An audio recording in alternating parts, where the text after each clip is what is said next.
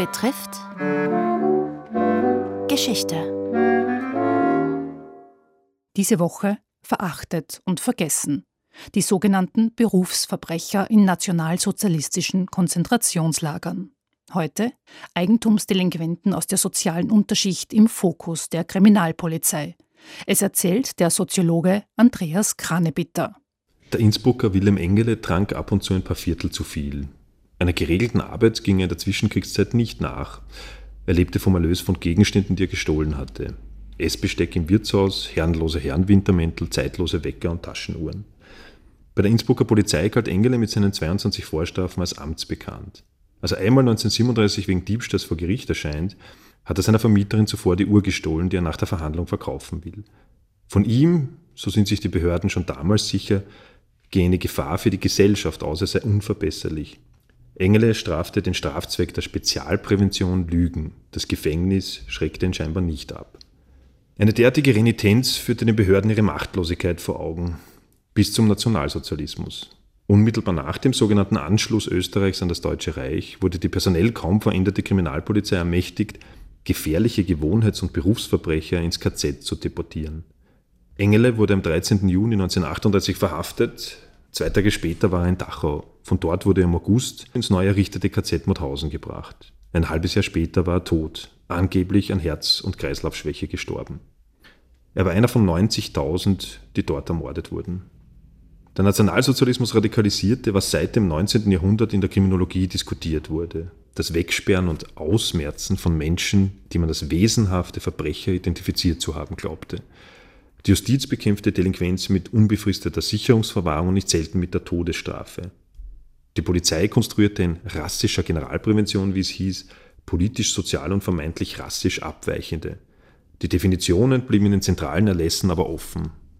Dem am 14. Dezember 1937 im ganzen Deutschen Reich verfügten grundlegenden Erlass vorbeugende Verbrechensbekämpfung zufolge konnten alle Personen, die zumindest drei Haftstrafen von jeweils sechs oder mehr Monaten erhalten hatten, als Berufsverbrecher etikettiert werden und von der Kriminalpolizei ohne jede Einschaltung der Justiz vorbeugend in einem Konzentrationslager inhaftiert werden.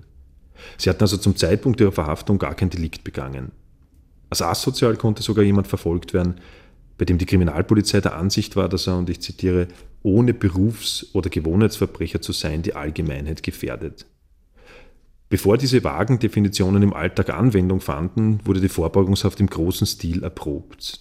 Erstmals 1937, dann unmittelbar nach dem Anschluss mit einem schlagartigen Zugriff auf Berufsverbrecher Mitte Juni 1938 und mit der Juni-Aktion gegen Asoziale eine Woche danach.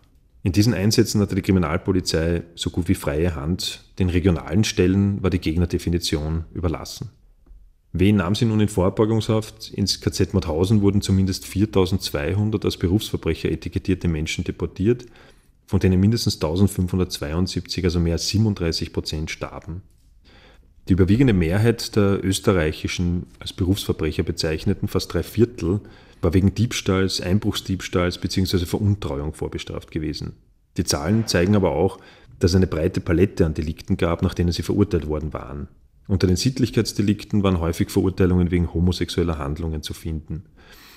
Aber ungeachtet der starken Betonung, die die NS-Propaganda auf Betrug, Gewalt und Sittlichkeitsdelikte legte, stellten diese nur einen kleinen Anteil der Vorstrafen des Berufsverbrecherverfolgten dar. Der hohe Anteil an Verurteilungen wegen Diebstahls belegt vor allem eines, nämlich die soziale Selektion durch die Kriminalpolizei. Er verdeutlicht, dass sie einen regelrechten Klassenkampf von oben gegen proletarische und subproletarische Renitenz führte.